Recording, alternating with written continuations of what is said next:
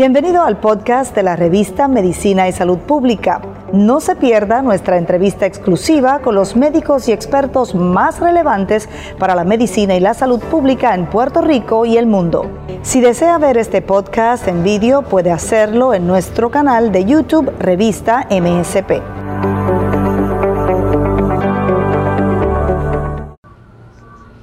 Durante el día de hoy, el Departamento de Salud ha emitido la proclama declarando marzo el mes de la prevención y tratamiento de las enfermedades del tiroides.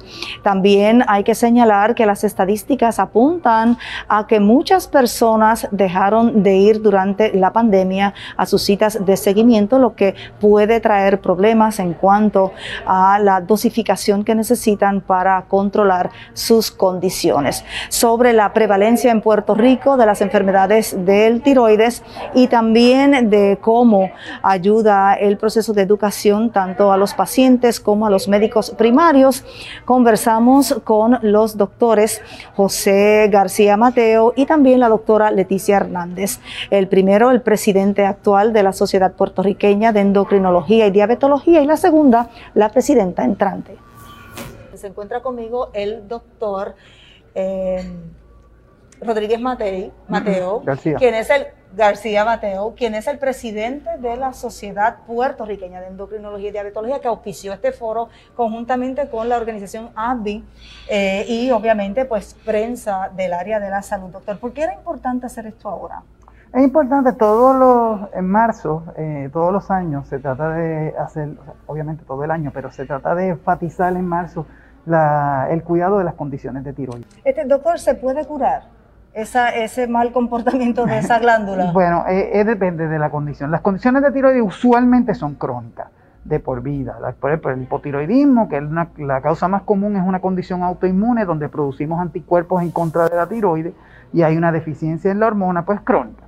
Y el paciente va, va, va a padecer de eso de por vida, obviamente con los ajustes que necesite de la, de la de reemplazo de hormonas. Lo cierto es, como hablaba con su colega, la doctora Hernández, hay tratamientos y hay especialistas en Puerto Rico que dominan el tema y no hay por qué realmente eh, pasar ¿verdad? la vida con esta enfermedad crónica sin el tratamiento adecuado. Claro, claro, tenemos en la Sociedad Puertorriqueña de Endocrinología y Diabetología, eh, tenemos la mayoría de los especialistas en endocrinología son parte de la sociedad.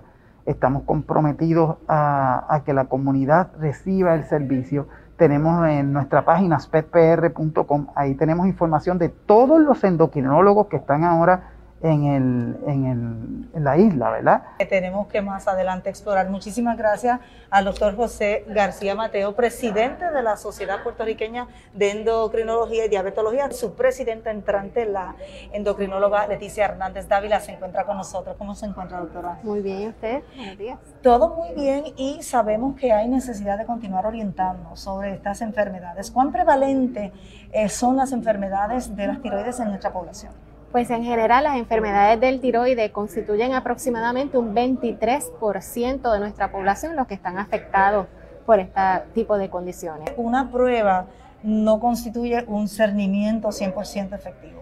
No, definitivamente hay que ver todo el aspecto, toda la evaluación clínica de ese paciente antes de determinar si se necesita o no tratamiento. Muchas veces repetir pruebas o hacer unas pruebitas adicionales para determinar si el paciente necesita o no tratamiento. ¿Cuán importante es esa glándula para nuestro bienestar, para nuestra salud holística?